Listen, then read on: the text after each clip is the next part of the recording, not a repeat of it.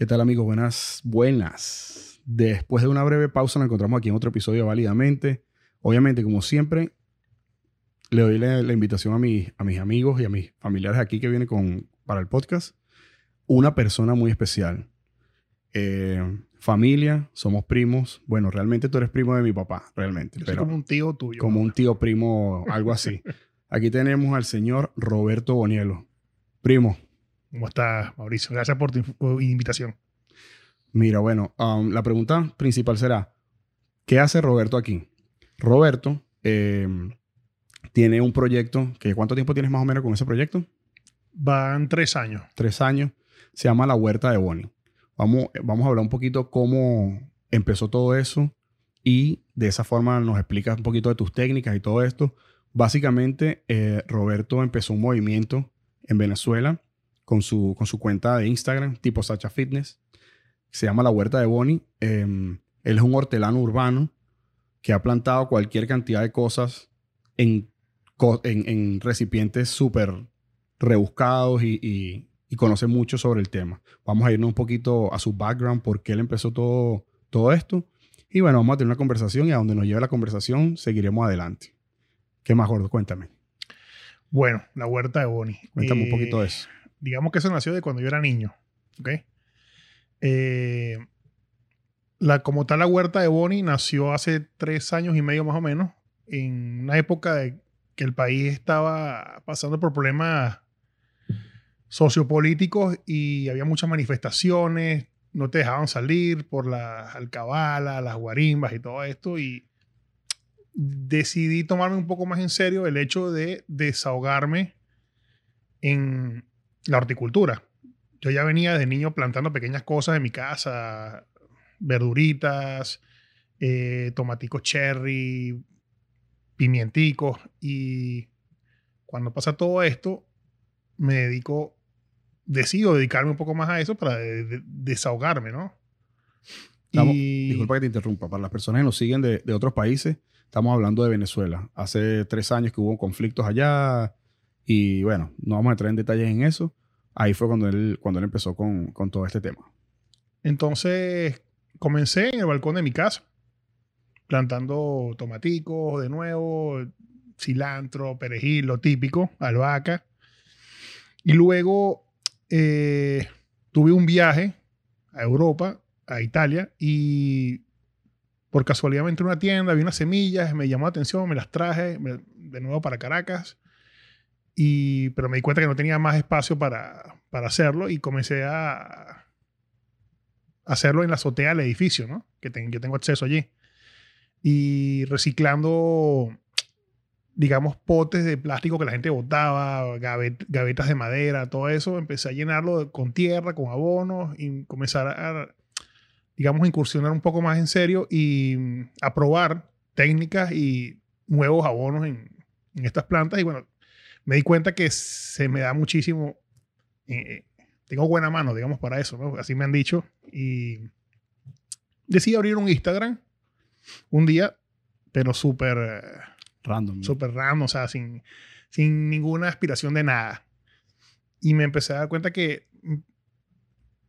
cada día había más seguidores y más seguidores y más seguidores. Y no solamente eran los seguidores, era su calidad. De las personas que siguen este tipo de cuentas son personas muy positivas, personas siempre te dejan mensajes positivos, siempre te hacen sentir bien, te lanzan bendiciones, están interesadas. Y yo ya venía un poco cargado de todo lo que estaba pasando en el país. Yo tengo que aceptar, siempre digo que fui un hater de Twitter, me la pasaba odiando a todo el mundo. Y la horticultura me enseñó mucho a, a estar más balanceado, a estar más tranquilo, a saber que hay un lado bueno en- dentro de todo lo que se, se puede decir que es malo, ¿no? Sí, eso fue, eso fue como para ti, para ti eso, esa, esa circunstancia fue como para mí la pandemia.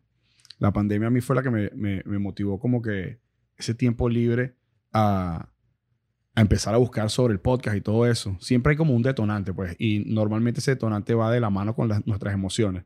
De repente estamos molestos o angustiados o lo que sea y buscamos como que desahogarnos de cierta forma y cada persona, bueno, tiene una forma diferente por donde escapa eso, ¿no? Y en este caso fue la, la ¿cómo es que la llamas? La hornicultura. Horticultura. Horticultura. in- inclusive en estos días me preguntaron justamente si la horticultura era para personas pacientes, ¿no?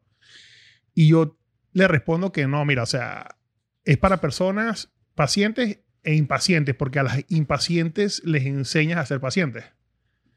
Eh, el hecho de observar el proceso, tener todo el tiempo para, para, para vislumbrar lo que está pasando, para entender, eso te enseña a, a bajarle dos, ¿entiendes? No tiene a no apurar las cosas, porque la, la naturaleza tiene sus tiempos y nosotros deberíamos ir también a ese tiempo, porque al final comemos de eso, somos eso, somos, somos tierra, ¿entiendes? Literal. Em, una pregunta. ¿Qué es lo principal que debemos considerar a la hora de comenzar un huerto o un... O, sí, un huerto. ¿A ¿Qué, ¿Qué es lo primero que debemos considerar? Bueno, si te refieres a un huerto urbano, lo primero es las ganas, por supuesto. Tienes que tener muchas ganas. Em, luego el espacio. Tienes que estudiar el espacio, cuánto, cuánto tienes disponible, cuántas horas de sol le pegan directo a ese espacio. Porque hay plantas que, no, que, requieren de un- una mínima cantidad de horas. Hay plantas que no requieren tanta luz, pero lo ideal sería que por lo menos 3, 4 horas diarias directo le pegue luz. Si no tienes ese, esas mínimas condiciones, no. eh, eh, se te va a hacer un poco más difícil, digamos de esa manera. El- la horticultura al principio es un poco costosa porque tienes que comprar materos, aunque te puedes ir por el lado de reciclaje y tratar de Minimizar reci- costos. reciclar algún tobo que, que la vecina botó, alguna gaveta de madera que por ahí botaron, algún pote de pintura que botaron. O sea, puedes e- economizar un poco, pero también tienes que comprar tierras, abonos. Si no haces tú el, el- tu compost, tienes que comprarlo, el humo de lombriz, por ejemplo. Semillas, que también son costosas, pero lo bueno de las semillas es que tú pagas una cantidad y esas semillas te pueden durar 3 y 4 años si las guardas bien.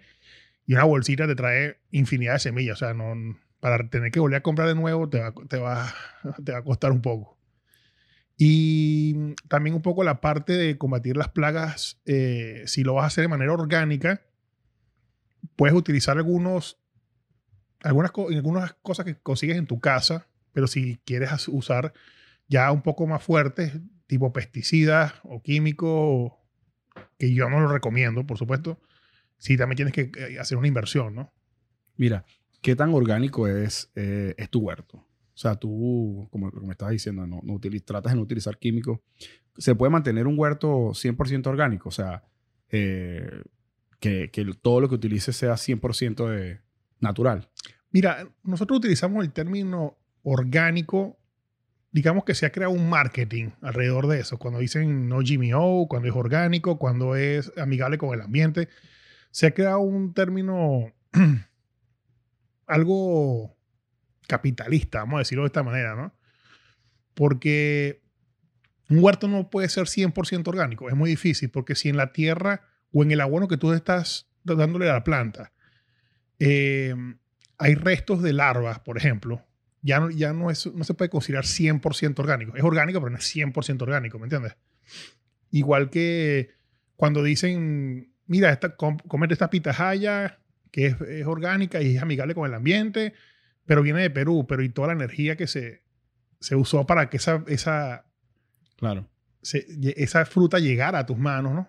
Eh, las semillas, es difícil encontrar semillas 100% orgánicas porque eh, muchas veces vienen recubiertas con, con algunos aditivos para que no se formen hongos, porque recuerda que las semillas son seres vivos, para que no se formen hongos o no tengan, no se contagien de enfermedades o duren más tiempo en, en su bolsita o en su empaque.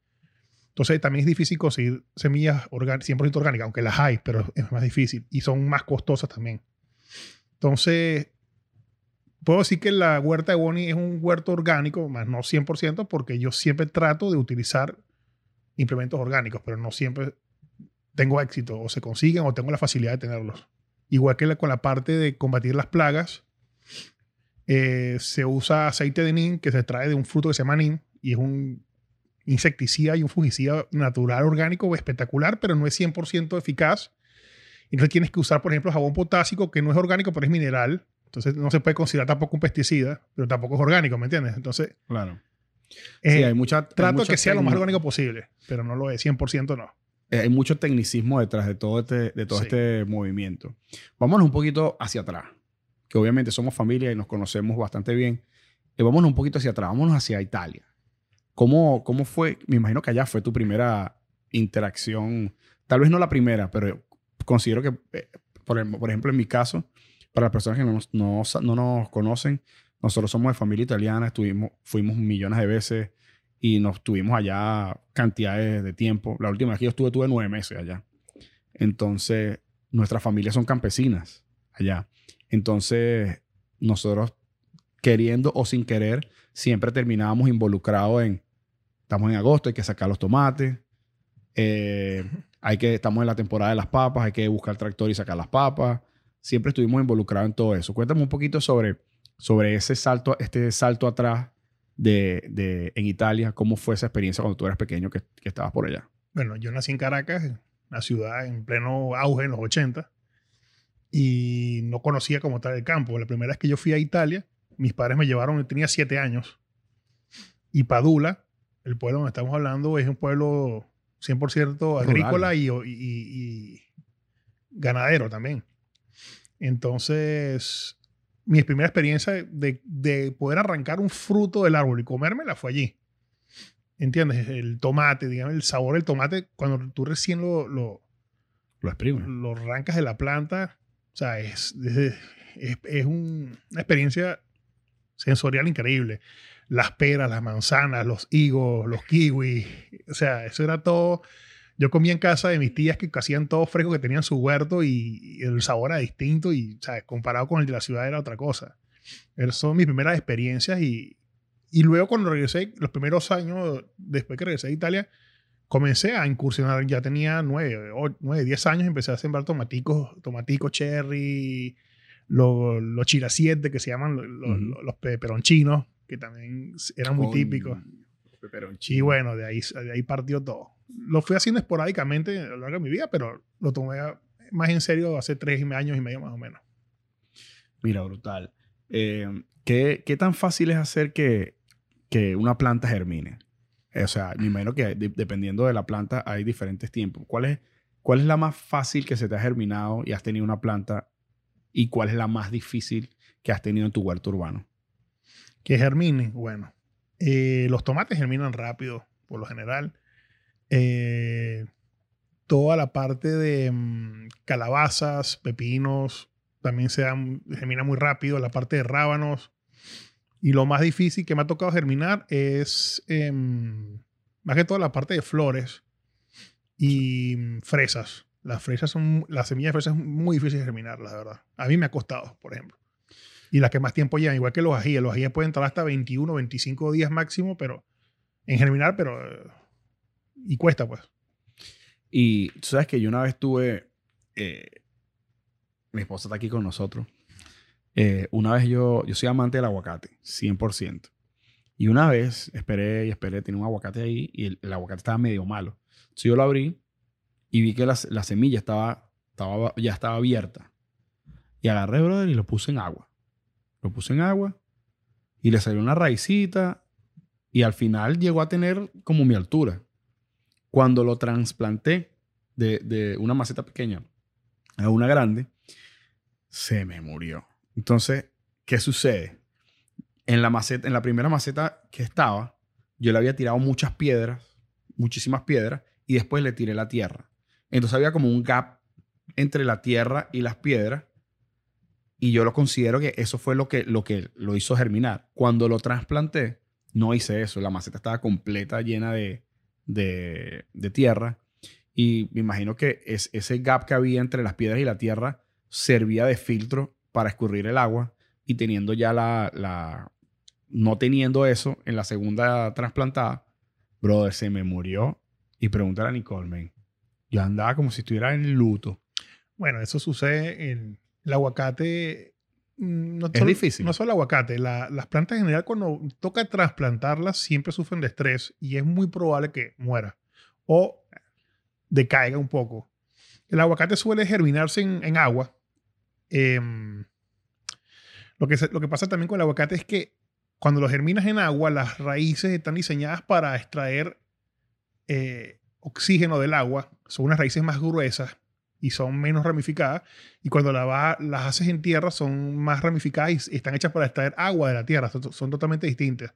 Entonces, si te tardas mucho tiempo germinándola en, en un envase de agua y no otras plantas en los tiempos que son, esas raíces no se van a adaptar al nuevo sitio y van a, a morir. El aguacate es delicadito para, para que lo, puedas tener éxito. Y también he tenido, eh, yo leyendo sobre el aguacate, cuando estaba en, en todas esas cosas, eh, conseguí un artículo súper interesante sobre lo- lo- las mafias del aguacate en México. Hay- Rotten. Bro, o sea, que hay unas mafias tipo la droga con, con el tema del aguacate, porque es una industria súper mon- y exitosa. un monopolio en Chile también. Y es un Que le monopolio. trancaron incluso eh, ríos, vetas de río para que los campesinos no pudieran cultivar y lo pudieran cultivar las grandes tran- transaccionales, eh, eh, compañías grandes para bloquear a los campesinos y tener éxito a ellos. Le bloquearon el acceso al agua, pues digamos de esa manera. Tengo entendido que el, el- el aguacate necesita muchísima agua, que, que, que es súper difícil, ¿no? Además de, de- Es una planta que requiere mucha agua, sí. Sí, y me imagino que por eso es la cremosidad tan, tan característica. Incluso en la misma ¿no? serie mencionan, no recuerdo exactamente, como que mencionan un aguacate, cuántos litros de agua requiere para que se forme, ¿no? Sí, que sí, 20 litros, una vaina así. Sí, un número. Exorbitante. Este, ¿Qué tipo de aguacate es el que más te gusta? El Hans.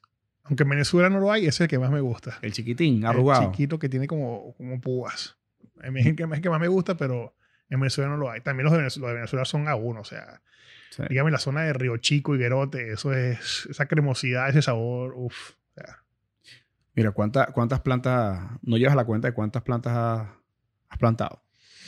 Ahorita, ahorita tengo en, en stock, digamos de esa manera, de esa manera eh, unas 50, 55 plantas más o menos, de todo Wow. tipo. ¿Cuáles son las que más, las que más te gustan? La de higos me encanta. O sea, ¿Le has dado higo a tío Vito? Sí, claro. Y a mi hermano, o sea, cada vez que le doy, eh, muere extasiado.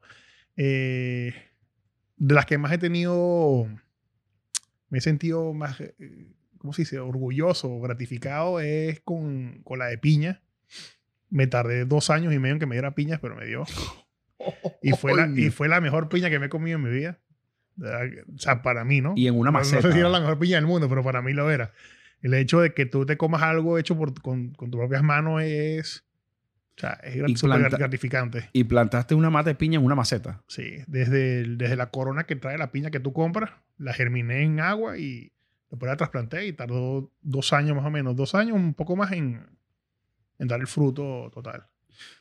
Mira. Que claro, la pla- esa planta siguió dándome tres, cuatro frutos más antes de morir, pero Exacto. ¿Cuál es el, cuál es el ciclo de, de- Porque sí tengo entendido que, por ejemplo, eh, obviamente el- el- las piñas, o sea, te- tienen un ciclo de vida que solamente te dan cierta cantidad de...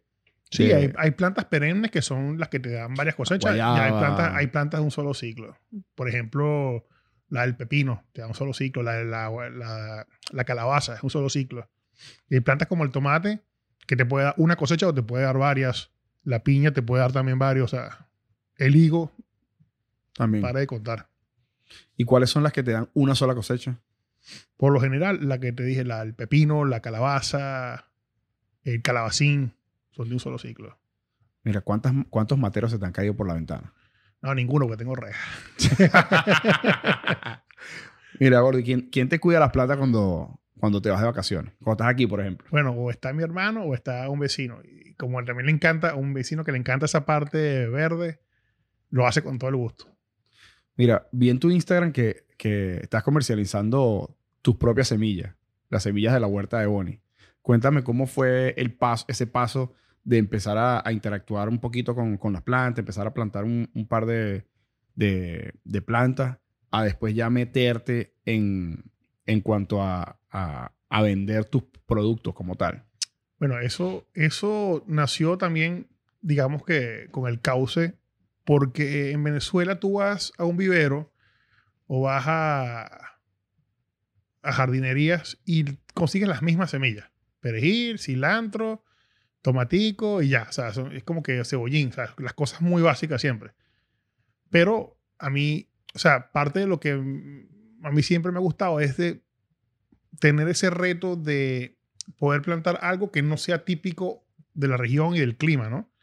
Poder tratar de, de manipularlo y, y, que se adapte al, al, al ambiente de, de, Caracas. Entonces empecé a traer... un ambiente perfecto, bro. No, ni siquiera de Venezuela, es de Caracas. O sea, la, la, la temperatura perfecta todo el año es Caracas. O sea, es, es, un, es un paraíso, de verdad que sí.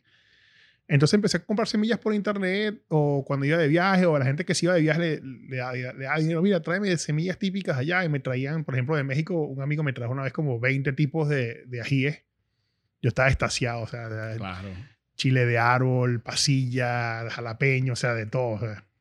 Y después empecé a incursionar con los ajíes más picantes del mundo, como el aliento de dragón, el agajoloquia, el Carolina Reaper. También un poco influenciado por un amigo que tengo allá en Venezuela, que es Juan Montemayor, que es de, de los ajíes, Montemayor. Y yo le estuve asesorando con, lo, con los huertos y empezamos a traer semillas de esos ajíes y, y de verdad que es otra experiencia ver esos ajíes, probarlos. O sea, y entonces, claro, a raíz de eso empecé a, investigar sitios en otros países donde vendían semillas de variedades que no habían en Venezuela y me, las empecé a traer para poder ofrecerlos a la gente que quisiera lo mismo que yo, lo que yo estaba buscando. Esa fue la forma como, como terminaste vendiendo la, lo, el tema de lo de la semilla. Sí. Mira, eh, ¿cómo, ¿cómo empieza alguien, cómo podrías tú ayudar a alguien a, a empezar su propio huerto? Eh, ¿Vale la pena económicamente? Al principio, como te dije, es un poco costoso, pero una vez que ya tienes tus materos, tu, tus, tu tierra, tus semillas y tus implementos para combatir las plagas, ya después se hace cuesta abajo. De verdad que es, muy sencillo y, y, es mucho más económico. Claro, nunca te va a dar, a menos que tengas un gran jardín, un gran espacio, nunca te va a dar para que no dejes, para que dejes de comprar en el mercado tus tu hortalizas, ¿no? Pero siempre te da la, la, por lo menos una vez a la semana comerte una lechuga, comerte unos tomaticos, usar tu albahaca, usar tu cilantro, tu perejil, ¿me entiendes? O sea, esas pequeñas satisfacciones que te puedes dar, te las va a dar. Y cuando la pruebes la primera vez y veas lo que eres capaz de hacer con tus manos, o sea, te vas a enfiorar y vas a querer llenar todos los sitios que puedas de tu casa, balcones, ventanas, pasillos, todo de, de plantas. Mira, ¿cuál es la principal diferencia entre el, el huerto urbano como tal y esta este nueva tendencia que, que, se están hablando de los, de los eh, huertos verticales? O corrígeme si, si estoy diciendo mal el término. Verticales son unos que son, son, son obviamente verticales, y, y, hay unas compañías inclusive que los, eso, los eso, promocionan. Esos huertos verticales que están más que todo como en unos tubos, si los has visto, uh -huh. eso es hidroponía. Eh. Eso, ellos no usan tierra, usan el agua con minerales y las plantas se nutren de allí directamente. Eh, te puedo decir de hidroponía que saca unos vegetales, unas hortalizas bellísimas, pero el sabor, en mi parecer, con todo respeto, no llega a lo que se hacen en, en partes eh, en tierra, ¿no? Digamos de esta manera. Aunque en, hace como un mes conocí a un señor eh, también en Caracas que tienen eh, en un techo un edificio algo que se llama acuaponia, que okay. es implementar la hidroponía, pero el agua es nutrida por el desecho de unos peces, que oh, esa shit. agua pasa por un proceso y va y nutre a esas plantas, le da todos sus nutrientes, y luego esa agua limpia y retorna nuevamente al tanque de, de, de los peces. Y entonces, wow, o sea, es un ecosistema 100%, casi 100% sustentable porque lo que se pierde es como un 5% de, de agua en evaporación en todo el sistema, ¿no? Pero, o sea, es, es brutal. Explícame, explícame un, pelo más, un poco más eso. O sea, tienes el tanque con los peces.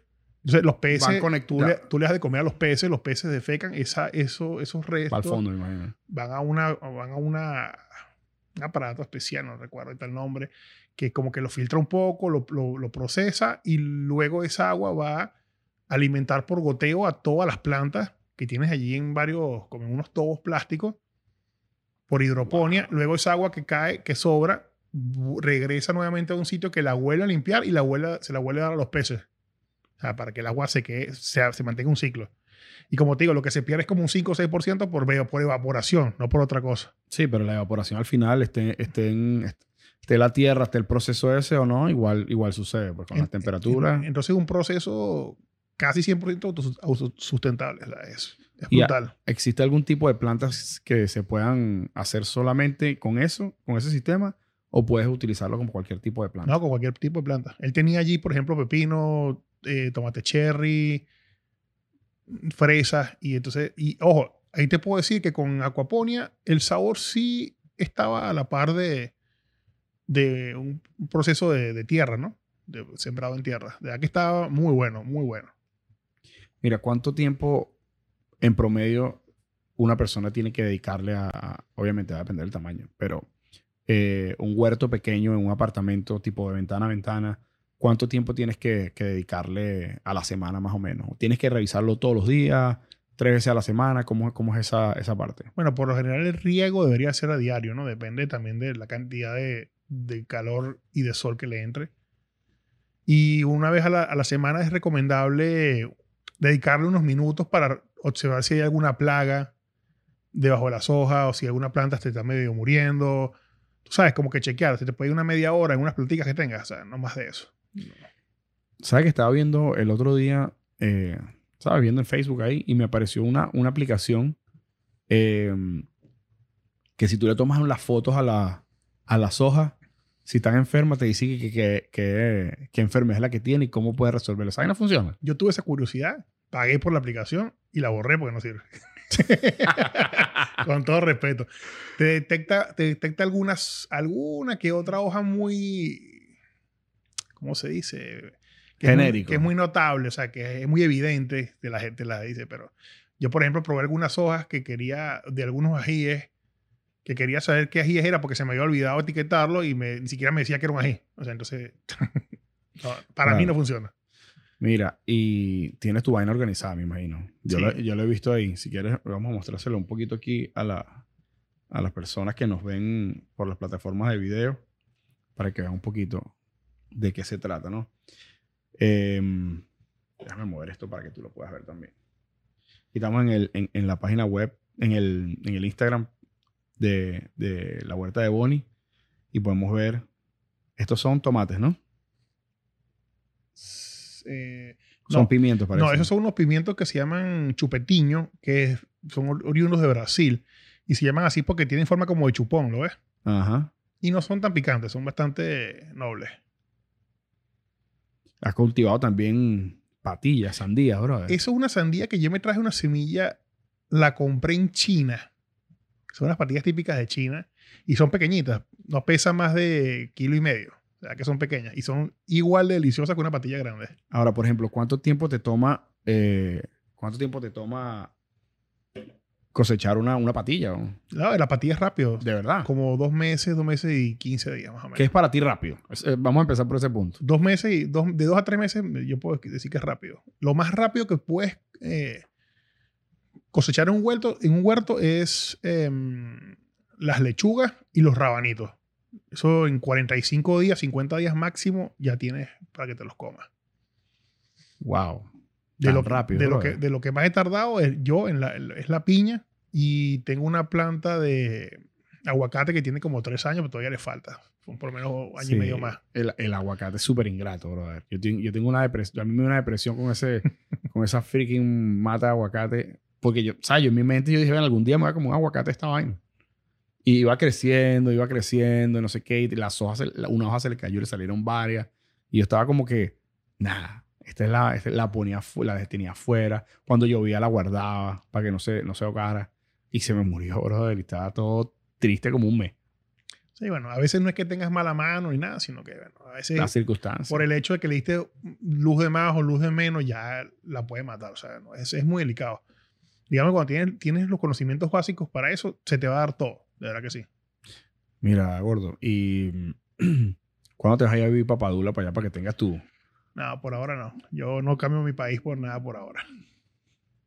Digo por ahora porque uno nunca sabe, pero Sí, al final uno, uno nun- uno nunca sabe. ¿Qué es lo que más te gusta de, de Venezuela? su clima. Su clima. Yo inclusive estuve en Italia en diciembre, primera vez que iba un invierno para allá. Y Valtripié. Valtripié full por el hecho del... no- O sea, a mí me gusta el frío, pero no en exceso. Entonces, el hecho de estar todo el tiempo La ropa. enchaquetado y dice, voy a salir, me enchaqueto, me pongo tres chaquetas, cuatro pantalones, dos zapatos. Sí, entras y te tienes que quitar Y toda esa se- y- mierda. Y bajas el carro, te lo tienes que volver a quitar y te bajas al carro. te- o sea, eso es para mí súper incómodo. Y el hecho de cuando ya hace calor, que es la época del verano, Es demasiado. o sea, bro. yo llegué hasta, he estado en- hasta en 45 grados. O sea, me encanta Italia, pero su clima de verdad es pesadísimo. Mira, ahora cambiando un poquito el tema, eh, siguiendo en el tema de las plantas, pero cambiando un poquito de, como de quien dice, de rubro. Plantas que dan, eh, que sus frutos se pueden convertir en alcohol. ¿Qué sabes tú de eso? Bueno, yo no lo he hecho. bueno, pero el agave, por ejemplo, se puede convertir en alcohol. Eh, la uva. La uva. ¿Has cosechado uva? No, nunca. Tengo, tengo esa, ese reto. Pero tengo que armar un, Tienes que armar el, un el- parapeto ahí para que ellas cuelguen bien y hacer, las- hacer las cosas bien. como los de nono, bro. Eso es. la- tienes que, me imagino, ponerle reja a una vaina. para- sí, para pues la- ellas son plantas enredaderas. Entonces, si Sí. no las puedes eh, cultivar en el piso, tienes que tener una, unas rendijas, unos tutores. Y ellos se van amarrando ahí Sí. del- de, de los... Bro, a mí la, las uvas, eso para mí, o sea, el hecho de haber ido a Italia tantas veces y haber tenido ese, esa cercanía con, con el tema de las plantas, como estábamos conversando, eh, mira, vamos a, a comernos una, unas manzanas. Y agarrabas tú mismo, güey, tenía, tenías tu, tu matica de, manzana, no una. No, no, tenía ahí un montón. Las de pera también, un montón. Las cocotzas, para dárselas a los, a los cochinos.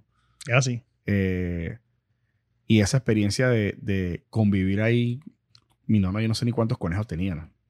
No me recuerdo, no sé, Cientos. 200 cientos de conejos, gallinas, cochinos. eh, nuestro primo Pietro, que es el, el- el que mata a los cochinos. Y, y, bro, o sea, es, para mí eso fue, yo considero que eso fue crucial en la formación de mi, de mi carácter. O sea, el ver, el ver cómo matan a los animales, el ver cómo, eh, cómo es ese ciclo de, de- del- de- desde el huevo hasta ya cuando te comes la gallina. Los, ve- los veganos que nos están escuchando, disculpen. Es que esos son, eso, eso, eso es lo que somos. Nosotros somos tierra, somos, somos cazadores, somos recolectores. Ese es, el, ese es el ser humano, esa es la esencia del ser humano, ¿no? Inclusive, eh, por ejemplo, la dieta, la paleolítica, que estuve leyendo sobre ella, eh, eh, se basa en, en eso, en comer carnes y, y frutos recolectados. O sea, eso- se basa en eso, ¿no? Y eso es lo que somos nosotros. Lo que pasa es que la industrialización nos ha llevado Sí, la, la industrialización. a. Aliment- no es lo mismo alimenta- alimentar a 2.000 personas que alimentar a 350, 400 millones de personas. No, y, y es irónico que tú vas al, por decir, por mencionar a Padula, entre otros pueblos que yo visité, y la juventud tiene, lo tiene facilísimo con terrenos allí y los tienen ociosos, ¿sabes? No los utilizan para, para cultivar. Aunque últimamente, el, último viaje que hice, me llamó la atención que están como que alquilando, o sea, hay, gente que tiene terrenos, entonces lo, lo divide en pequeñas parcelas de 30, 40 metros cuadrados con un chorrito, entonces alquilan ese pedacito a la gente para que haga su, su, su pequeño huerto, ¿no?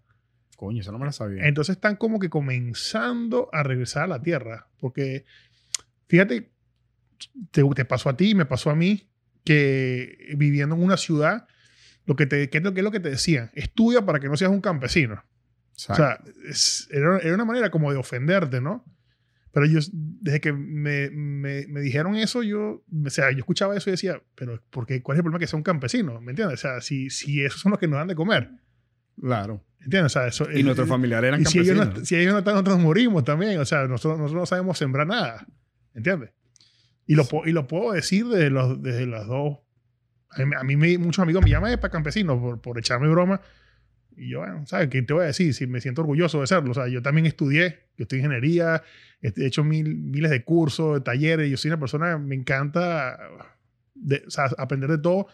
Pero a mí lo que más me, apasiona es esto, ¿entiendes? Y, y si me dicen campesino, con mucha honra y mucho orgullo, ¿no? No, Pero- y, y esos son nuestros antepasados. O sea, nosotros somos. eh, tú, eres, tú, eres- tú naciste en Venezuela, ¿no? Caracas, sí. Este, somos hijos de inmigrantes y, y, y en tu caso, o sea, tu, tu, tu papá tu, o sea, tu mamá, o sea, ellos fueron los que hicieron el. el Son criados en, son en el criados campo. en el campo, ¿me entiendes? O sea, y obviamente yo me imagino que muchos de ellos dicen, bueno, fue tan duro, tal vez fue tan duro hacer esto, eh, cosechar y, y el sol y toda la cosa, que te dicen, bueno, yo quiero que mis hijos no tengan que pasar por eso. ¿Me entiendes? Entonces, pero nosotros también dentro de que estudiamos y toda la paja, también nosotros tenemos otras carencias que, ellas, que ellos no Que- tuvieron. Que ellos- ellos- y algunas cosas que también a ellos les sobraba. Claro. Y nosotros no tenemos, ¿entiendes? Sí, nosotros vivimos en, en, en estos momentos vivimos en, en un rush todo el tiempo. O sea, es párate, busca, sal, el trabajo, vuelve, el mercado, no sé qué. Siempre estamos en, en un constante movimiento típico de, de- de cualquier ciudad, mientras que ellos tenían, sí, trabajaban mucho, pero ellos tenían una tranquilidad y una salud. Exactamente. No importa si estabas gordo, si estabas flaco, ahí todo el mundo estaba saludable. No, y, Era una vaina increíble. y todavía tú ves, tú ves de esa generación ancianos que tienen 90 años y están mejor que uno. Tan sólido. Montando bicicleta. Con su vasito de vino orgánico porque lo hacen ellos mismos y comen sus su verduras frescas de allí y comen su carnita de allí y los huevitos frescos y, se mantienen hasta 90 años y están como una pepa. Y tú, y tú ves en las ciudades personas que tienen 50 años y parece que tienen 100. O sea, increíble. No, yo, yo considero que lo que nos está matando es el azúcar, bro. Es el azúcar. El azúcar es lo que nos está matando. Porque si tú, te- si tú lo ves, si tú analizas... No, un y la, cantidad de químicos y hormonas también que le dan a los animales, a las plantas, a los pesticidas. bueno, o pero sea- es que yo también vi un, un documental, creo que fue en, en Netflix o en Amazon Prime, no me recuerdo, que estaban... El proceso de cómo un pollito termina en el, en el, en el supermercado. Loco, esos pollos en, en- en semanas ya pesan una... O sea, kilos. Sí, le- entonces- cor- la cortan a la mitad el tiempo de crecimiento y además de eso, cuando lo van a procesar también les inyectan muchas veces agua con sal, con sodio, para que el pollo pese más y lo puedan vender más caro. O sea, además te, te- Oye, me vas a rematar con eso. Entonces después lo cocinas y pásanos ahí eh, evaporando agua ahí media hora. Mira, en esto ya estaba una conversación justamente con mi familia y estábamos hablando del que los pensum de estudio deben cambiar. Porque a raíz de los años 1900, 1930, con la industrialización, se crearon pensum de estudio en todo el mundo basados en, en la industria. En la necesidad del momento. Ciencias, matemáticas, química, física. Y yo siempre he estado en pro de que los, los, los colegios tienen que tener materias más dedicadas al arte, más dedicadas a la horticultura, enseñar a los niños a sembrar. ¿Entiendes? Si, si es lo que es, la, es la prin- lo, prin- lo principal, alimentos sanos, eso te va a hacer seres humanos más sanos, ¿entiendes? Y, y no, no, no están enfocados en eso, o sea, y no se ve, a- a- por lo menos a corto plazo, no se ve que estén enfocados en eso. Aunque sí hay como que pequeños destellos de, de, de que la gente quiere irse a ese lado verde, a ese lado, vamos a llamarlo... Ahorita es porque está de moda. Sí, pero ojalá que sea una moda que quede, por lo menos. ¿no? Ojalá. Como Y- la del fitness y todo eso. Y como lo que estábamos hablando al principio, que, que no usen eso como un marketing, ¿me entiendes? De Lo verde, o sea, que se creen, que se- deben crearse como que mm, por zonas que la gente compre en mercados de artesanales o rurales de, de esa zona, ¿me entiendes?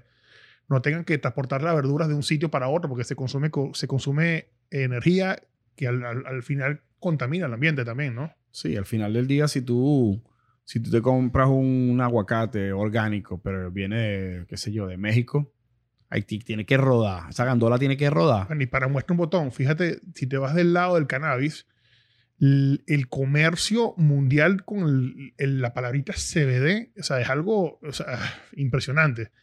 Y le meten a cualquier cosa la palabrita CBD, a cualquier cosa le meten un poquito de CBD y dicen que ya es milagroso. O sea, y si no, y si no consume CBD, perdóname la- el francés, eres un huevón, ¿entiendes? Sí mismo. Claro. Entonces te, te, te, te meten esa, te siembran esa idea, esa idea de marketing que no debería ser. Si el, el CBD, yo, yo estoy en pro, en pro de eso, o sea, me, me parece que es algo benéfico, y, pero no debería, no debería jugarse con eso, porque ese- mucha gente también lo agarra, hace que pierda credibilidad por el hecho de, de- de estar, vamos a decir, eh, rayado, ¿no? Y estaba viendo un documental donde un, donde un señor explicaba, no, imagínate, yo tengo artritis. Puedo meterme este poco de esteroide para que no me duelan los, los, los huesos y para sentirme mejor. Pero imagínate, yo agarro la, la, la marihuana, la, como que la sofrío un poquito y la hace en mantequilla. Y luego con esa mantequilla hace galletas.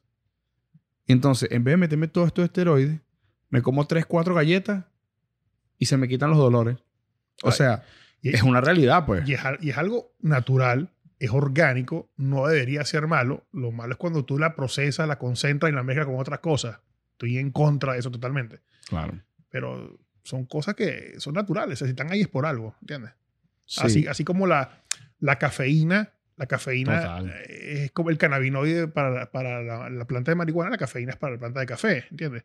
Eh, la capsaicina, lo que le da picor a los ajíes, es lo, lo que es lo mismo, ¿entiendes? O sea, eh, el componente. pues. son, son, son químicos que la planta genera incluso para repeler plagas naturalmente, para que ella no se le peguen las plagas. Ese- esa es su función de la, de la, de la nicotina, de la capsaicina, de la cafeína, con el tabaco, la, la nicotina. Entonces, esa- esos químicos nosotros los usamos para estimularnos.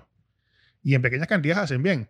No, y no solo eso, sino de que el mundo es mundo y de que la humanidad empezó, em, la- o sea, los seres humanos han estado inventando con, con cualquier cantidad de, de plantas para cambiar el estado de ánimo.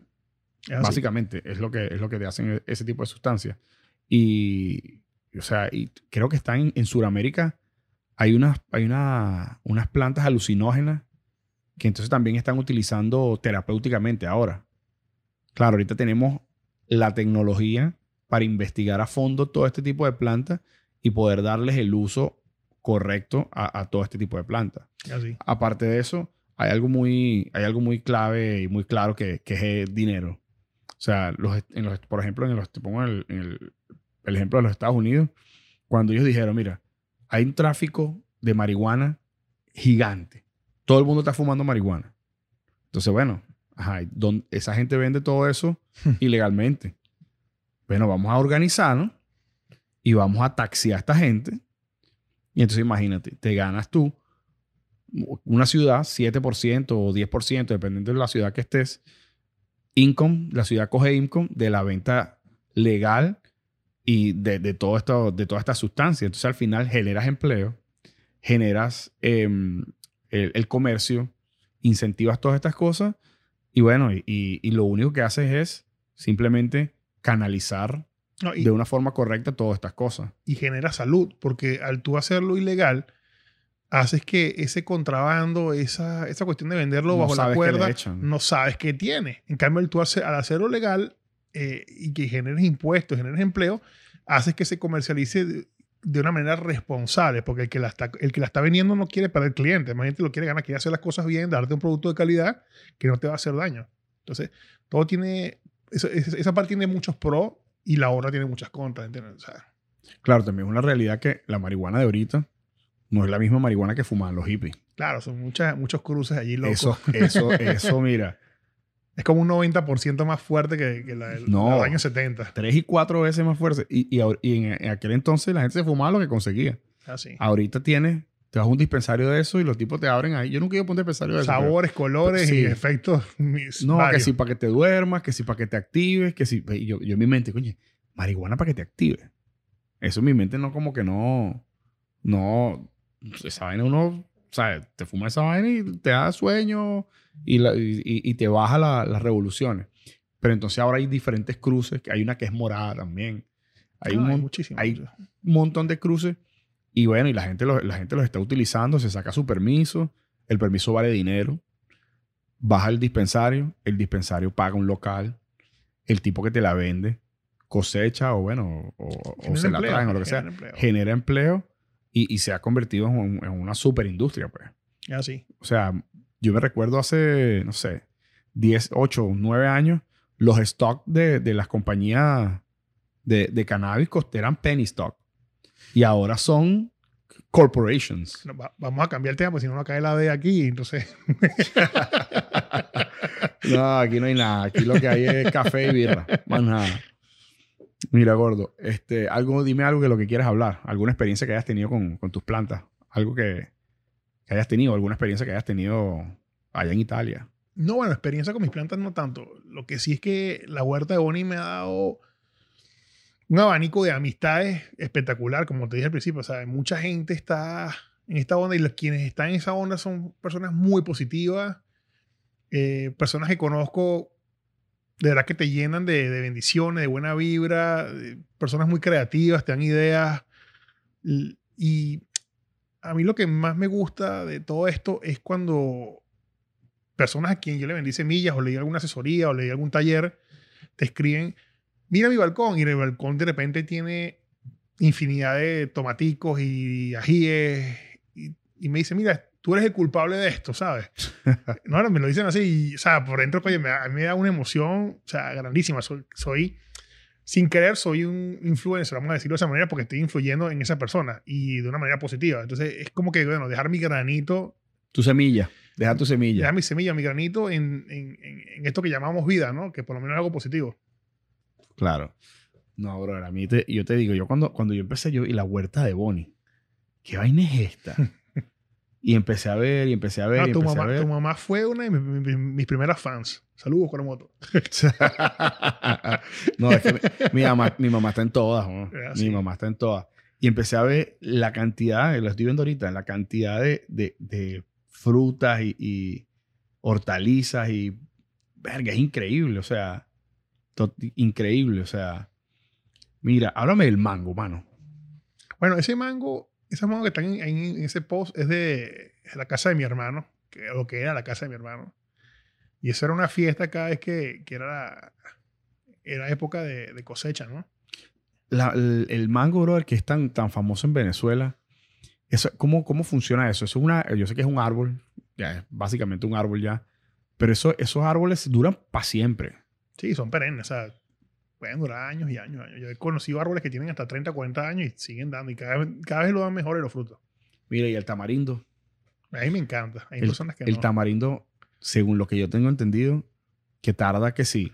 Hay un dicho y todo que dice, el que siembra tamarindo, no come tamarindo. Es así. Tarda muchos, muchos años. Décadas para que, para que, para que la vaina de... No joda, o sea, increíble. No, a mí me encanta toda esta vaina que tú estás haciendo, El, brother. el mango, el mango es una de las mejores frutas, para mí, una de las mejores frutas del mundo. O sea, Yo no soy muy amante del mango, pero sí me tengo que quitar el sombrero porque, brother, o sea, es, una, es una fruta popular que se da en donde sea, con la condición que sea, y no hay que hacerle nada, no hay ni que regalo. Lo que pasa es que, bueno, tú estuviste en Venezuela hasta hace unos años, ¿no? Y lo das por hecho que había mango cuando tú quisieras, ¿no? En todos lados. Pero por eso yo, te puedo, yo puedo tardar meses sin probar mango. Pero cuando te ponen un mango en la mesa y usted se come eso de- sin cuchillo, así mismo, A diente. a diente pelado, eso es súper divino. O sea, No, yo sé. Aquí yo, creo, yo creo que pocas personas he conocido en la vida que, que no les gusta el mango. Yo no soy amante del mango. O sea, Es rico, pero, es rico. pero sí me lo como, pues. Pero no soy amante, amante, amante del mango. Yo creo que también porque hay una sobrecarga con el tema del mango. Cuando es temporada de mango en Venezuela, madre mía, jale de mango, no sé qué. Hasta por mango. los- Te meten mango hasta, pues, hasta con, bueno. Entonces uno Porque se lo das por hecho, por eso que no te gusta. Pero si no hubiese mango en tu país, créeme que lo vas a, lo, lo vas a buscar. No, yo, yo me acuerdo cuando yo estaba allá en Padula y le decía a la gente que, allá- que en Venezuela se perdía el mango, que las, las matas, ¿sabes? Se, se caían los mangos ahí, nadie lo, nadie lo recogía. En Padula se perdían la- las manzanas y las peras. Se las dan a los cochinos. Entonces, Sí. y en Caracas vale, una, una manzana te puede, una manzana buena te puede costar hasta 5 dólares. ¿sabes? Una manzana 5 dólares. Si es buena y depende de dónde venga, te puede costar hasta eso. Por lo general vale un dólar, medio dólar. Pero si es buena, te puede costar hasta 5 dólares. Mira, algo que me llama burda la atención de Venezuela. Ya yo cuando me vengo a vivir para acá hace siete años ya, eh, brother, que en Venezuela todo era como orgánico. Todo, o sea, todo no, no tenía como tanto químico como aquí. Aquí se nota, pero tú ves una banana. ¿Tú no has visto las bananas de, de aquí de Walmart? Sí, sí, la Son, son rectas. No le dan chance ni siquiera de que la banana haga la, haga el- haga la, la curva. O sea, le, le meten ahí, qué sé yo qué, y la, para que crezca rápido, y crece tan rápido que sale recta. Se está comiendo una banana recta. Sí, porque esas son más genéticamente modificadas que las de, las de Venezuela. Digamos que esa parte no está tan desarrollada, afortunadamente, en Venezuela, ¿no? La parte Sí, que- o sea.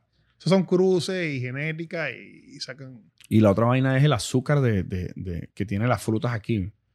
La fructosa, pues, que, que es el, componente de, dulce de, la fruta. Por cierto, cuando tú recién arrancas una fruta del árbol, esos azúcares luego de media hora se comienzan a transformar en almidones. Por eso cuando tú te comes una fruta, un tomate o lo que sea, recién cortado, el sabor es distinto a cuando ya tienes un tiempo que está cortado. Por eso es, cambia un poco el sabor de, de la fruta. Coño, esa no me la sabía. Ahí tú veas. Esa no me la sabía. Mira, ¿qué, qué le quieres decir a todos los 17 mil personas ahí que, que te siguen en, en Instagram?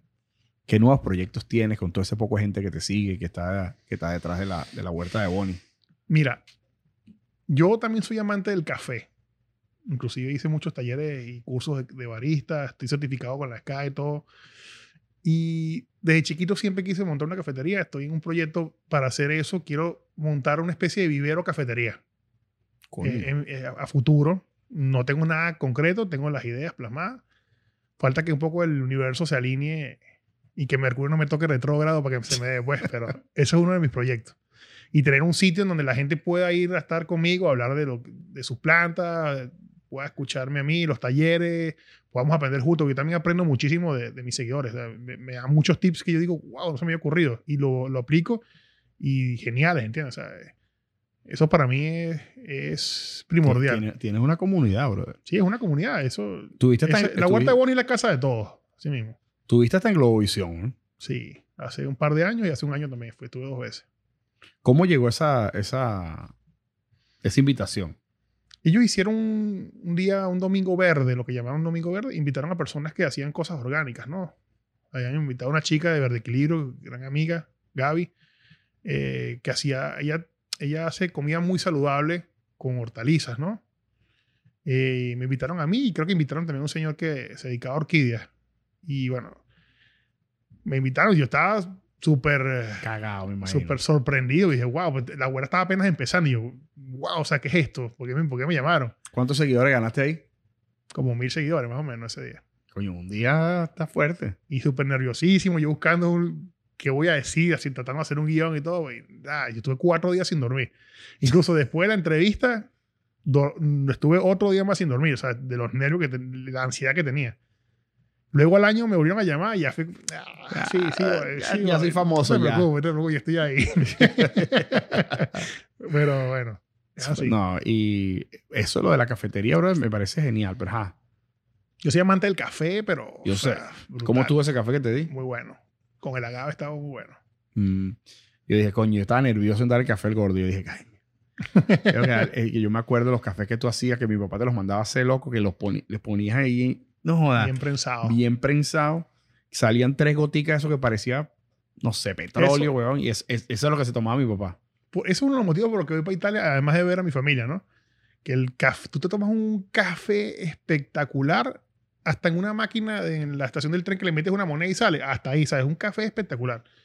Cosa que me gusta porque en Venezuela era, hasta hace unos años era muy difícil que le tomaras un buen café. Un buen café.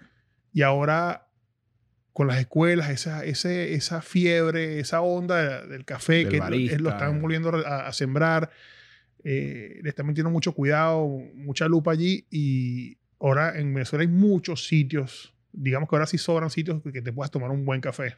Yo me imagino que eso tiene que ver también con la dolarización, porque cuando los costos tienes que mantenerlos bajos para poder tener ganancias, en bolívares, digamos, coño, este, se pone un poquito más complicado. Mientras que ahorita como que está dolarizada la cosa, bueno, puedes invertir un poquito más, puedes meter cosas de mejor calidad Exacto. y todo eso. Eh, Eso, eso ni siquiera es un tema político porque desde el- lo que llaman la Cuarta República o lo que llaman la Quinta República, o sea, cualquiera de los- a mí no me, no me interesa, no soy de ninguna de esas dos tendencias, eh, el café venezolano no se había explotado de manera adecuada.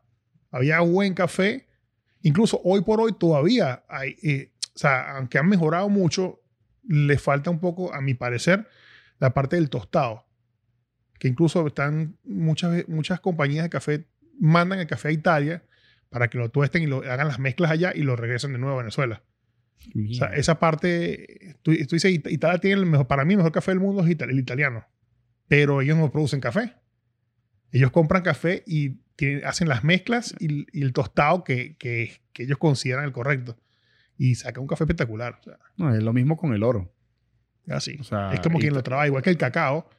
En Venezuela, no sé si se llama bombonero, los que trabajan con, con- con bombones de, de- de cacao, pero el, el cacao por muchos años se lo han llevado fuera, a Suiza, a Francia, para que lo, lo traten allá y allá se hacen los mejores chocolates del mundo. Sí, yo creo que la, la economía de, de Sudamérica en general, no solo de Venezuela, ha sido siempre una economía de, de extracción. Sí, Nunca ha sido una economía de, ok, tenemos estos recursos, vamos a vamos a implementar una industria para utilizar estos mismos recursos, masterizar eso y después exportar. Siempre ha sido, se llevan el cacao, se llevan el oro, se llevan... Y entonces otros países que no tienen, no, tienen tanto, tantos minerales ni tanto esa bendición de tierra como Venezuela, lo que hacen es sencillamente, ellos sí masterizaron el arte de cómo el manejo. tostar el café, cómo trabajar el oro, cómo hacer todas esas cosas. Y entonces hay algo, un dinero que Venezuela está perdiendo. ¿No? Y en este mundo, en este círculo, mejor dicho, eh, muchas personas están invirtiendo, jóvenes, invirtiendo en el campo, en ganadería, en agricultura, en sembrar café, cacao, maíz, y cosas que eso no se veía. Los jóvenes estábamos, estábamos pendientes de, de, Eh. traer tecnología, venderla, comercio, ¿me entiendes? Pero ahorita están pendientes de, de producir en el país y eso, eso es espectacular. O sea, dentro de todas las cosas malas, se sacó algo muy bueno, ¿entiendes? Que hemos, hemos tenido, hemos agarrado como que conciencia y darle valor a lo que de verdad hay que darle valor, que es al país como tal. Y aunque todavía se siguen sacando cosas afuera, pues se está invirtiendo también en, en dejarlo allí y que la gente consuma productos de calidad. Va a ser más costoso, pero va a ser de más calidad. Mira, ¿tú has comido en, en Italia en- en algún agriturismo? Sí. ¿Cómo fue esa experiencia? Y cuéntales un poquito a las personas. yo toqué este tema en, un- en uno de los podcasts, pero cuéntale tú más o menos cómo funciona el, el- el- el agriturismo y que, cuál es el concepto. El concepto de agriturismo es como que mm, son como restaurantes que, mm, o tractorías, son más, son más tractorías que restaurantes, que ellos tienen, están en un terreno en el cual tienen allí sus cabritas, sus ovejas, su vaquita, y tienen su huerto, y todo lo que se consume allí, no, no siempre es así, pero la, la teoría, mayoría, la digamos. teoría dice que todo lo que se consume allí se produce allí. Es el sitio, es, es artesanal, es orgánico de allí. Entonces todo lo que te, te cocinan es, es basado en eso. No, yo fui, yo fui la última, la última vez que estuve allá, comí un, en un agriturismo y loco, me comí una pizza. No sé cómo estará ahorita, pero me comí una pizza y una botella de vino y no, no pagué, creo que pagué 12 euros. Sí, exacto, es más económico también.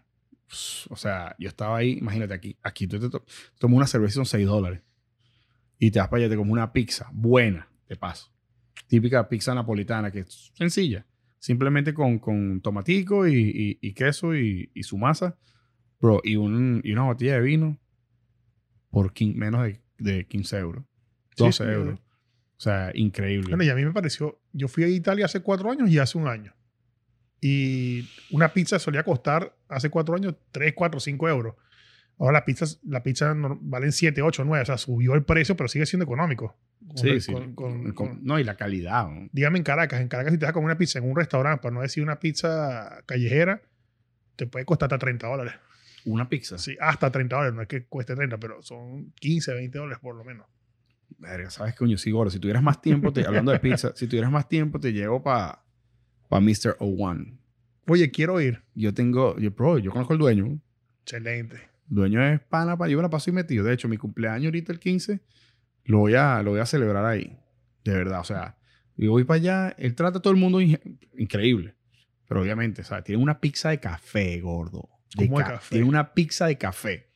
Es un, no, o sea, no te lo puedo explicar. Voy para allá ahorita saliendo de aquí. Vamos, pues. ¿Qué vas a hacer tú ahorita? no, tengo que hacer una- tengo, tengo, pero mañana sí estoy libre, mañana podemos cuadrar. Nah, que mañana trabajo todo el día, estoy jodido. Pero, Pero, pero no, yo- tiene una Pero pizza. yo tengo uno cerca donde estoy, así que tú me dices yo voy. ¿Dónde te estás quedando? En, es cerca de, mm, de Wingwood. Oh, estás ahí mismo. Ahí está. Ese, ese es el, el- creo que fue el, el primero. Este Mr. One, para las personas que nos, no, no son de aquí, um, es una, es una, ya es una franquicia, ha crecido, eh, de, de pizzas que, mm, como su nombre lo dice, Mr. O1, O1 proviene de la visa de talento. Las pizzas de este señor eran tan buenas y tan increíbles que se, él logró quedarse en los Estados Unidos con una visa de talento Napolitano, señor, creo. por ¿no? hacer, por hacer eh, Pizza napolitana. pizza. Sí, o sea, eso, eso es un concepto. o sea, la pizza, bro, tienes que ir y tienes que comerte la pizza de café. Ahorita le mandamos el cel al dueño para que nos lance algo para la publicidad, ¿no? No, ese, ese es para mí, eso no. Bueno, yo no conozco al, al- al creador del, del- del concepto de Mr. One. Yo conozco al, al dueño de uno de los restaurantes. Pero. Yo antes de venir vi un programa argentino, creo que se llama La SAS, algo así, de Sun Channel. Y vi un programa que estaban las chicas comiendo ahí y el- la forma en que estaban las pizzas cortadas, dobladas, o sea, se me hacía agua la boca, o sea, tengo que ir. No, no. la pizza de café. A, a mí me dijo, ¿Pero la masa tiene café? no, la pizza tiene café. O sea, es una pizza es como una. Es como un cheese pizza. Y tiene. gra- o sea, tiene como que el, café molido eh, encima. Oye, qué y- fusión, y, es ¿no? agridulce. Qué Y- y- fusión. os- no, bro. Tienes que probarla. voy ahí, voy ahí. Tienes Voy que probarla. Te diste otro Salud- motivo para ir. Saludo al pana allá de Mr. One. Después le, después le paso el cheque. Por cierto, voy a tra- yo estoy coordinado con él para tener un, un episodio allá en su, en su restaurante. Ojalá que se te dé. Sí, sí, no, él me dijo. Lo que pasa es que, brother, con la No sé, no sé quién es el personaje, pero he escuchado con- mucho de él. Con la corredera aquí es, es increíble. Pero bueno, mira, gordo. Ya tenemos una hora hablando. Está bien. Una hora Ah, de hablando. horticultura podríamos dar días, pero bueno. que algo que quieras antes de que cerremos, algo que, que sé que estás súper corto de tiempo haciendo un montón de diligencia, algo que quieras compartirle a tu, a tu hortelano, a tu, a tu, a tu crew, porque esos son tu crew. Bueno, si tienen esas ganas de, de iniciar o esa curiosidad por iniciar el huerto, sígame en Instagram, arroba la huerta de Bonnie, o en YouTube, me busca como la huerta de Bonnie. Eh, lo que no, lo que, si están buscando en específico que no está allí, que me escriban directo, yo les ayudo. Eh, arriesguense, no, no digan eso de que yo no tengo manos para el huerto porque todo se me- la planta se me muere. No es que se te muera a ti, es porque estás haciendo algo mal. Y la idea es que aprendas a, hacer, a entender la planta, ¿no? Es algo así, digamos que a mí me pasa un poquito como el doctor Dolittle que entiende los animales. Bueno, yo como que las plantas como que me hablan, ¿entiendes? O sea, yo la veo y sé lo que le pasa. Como que tengo ese, ese pequeño don, ¿no? Por así decirlo, pero, pero también cuesta, o sea, también para llegar allí tienes que haber leído, haber entendido, haber eh, puesto el esfuerzo por entenderla, ¿no? Y, y el tiempo también, porque a veces muchas veces para curar una planta necesitas semanas y hasta meses y tienes que estar encima de, de eso y, y tener esa paciencia, ¿no? Sí, yo creo que más, más que tener mala mano o buena mano, es la dedicación que tú le pongas. Y, y eso, ese es como parte de mi, de lo que yo puedo aportar, de resumir lo que yo ya viví para que otras personas no cometan ese error y, y tratar de hacerlo entender como si se lo estuviese explicando a un niño de 10 años, porque también yo sigo mucho, muchos hortelanos, eh, horticultores, que te dicen algo y al final tú te quedas como que, ¿sabes? Porque, ¿Por qué la pusiste tan difícil, brother? Si te, te sigue gente que quiere las cosas sencillas, que hay gente que desde, desde un niño hasta un anciano y no todo el mundo es preparado. O sea, le lanzas palabras muy rebuscadas y, y conceptos muy difíciles de entender cuando se la puedes poner difícil, ¿me entiendes? Se la puedes poner fácil. Entonces trato siempre de, de, hacer, de, de imaginarme que quien me está viendo es un niño de 10 años y, y explicándoselo a él. No, brutal, brother. Mira, bueno, te deseo que sigas creciendo ahí tu tribu de, de hortelanos y que, y que, brother, y que sigan los éxitos con eso. Y que, bueno, no piensas retirarte por allá en Padula. Por ahora no. bueno, mi gente, eh, me despido de ustedes. Eh, un placer tenerlos otra vez aquí con nosotros en el, podcast Válidamente. Eh, como les comenté antes, habíamos tenido una pausa de aproximadamente un mes por compromisos de, de mi trabajo, con conferencias, cosas que, que, tuve que hacer y por eso, por eso hicimos esta, esta pequeña pausa. Pero volvemos otra vez, tratar de hacerlo, de, de seguir el programa al menos eh, cada dos semanas para que puedan tener este, este contenido que tanto les gusta, ¿ok? ¿Vas a iniciar tu guardo tú también? Coño, no, yo no sé. No, no creo que pueda. No creo que pueda. No me da tiempo de nada, brother. Y también acuérdate de algo. Aquí también uno anda... Si, si, nosotros nos mudamos aquí en Estados Unidos mucho. Sí, imagínate Ah, andar, sí. andar con ese pocotón de macetas, mudando ese pocotón de macetas de un lado al, al otro, se, se pone complicado. Es así. Entonces, pero no, cuando, cuando tenga ya mi casa, pronto, ya sí me... Eso está... Me paga el pasaje yo te ayudo. Dale, dale. bueno, mi gente, un saludo, se les quiere mucho, gracias por todo. Y bueno, nos fuimos. Despídete, gordo. Chao chicos, se le quiere.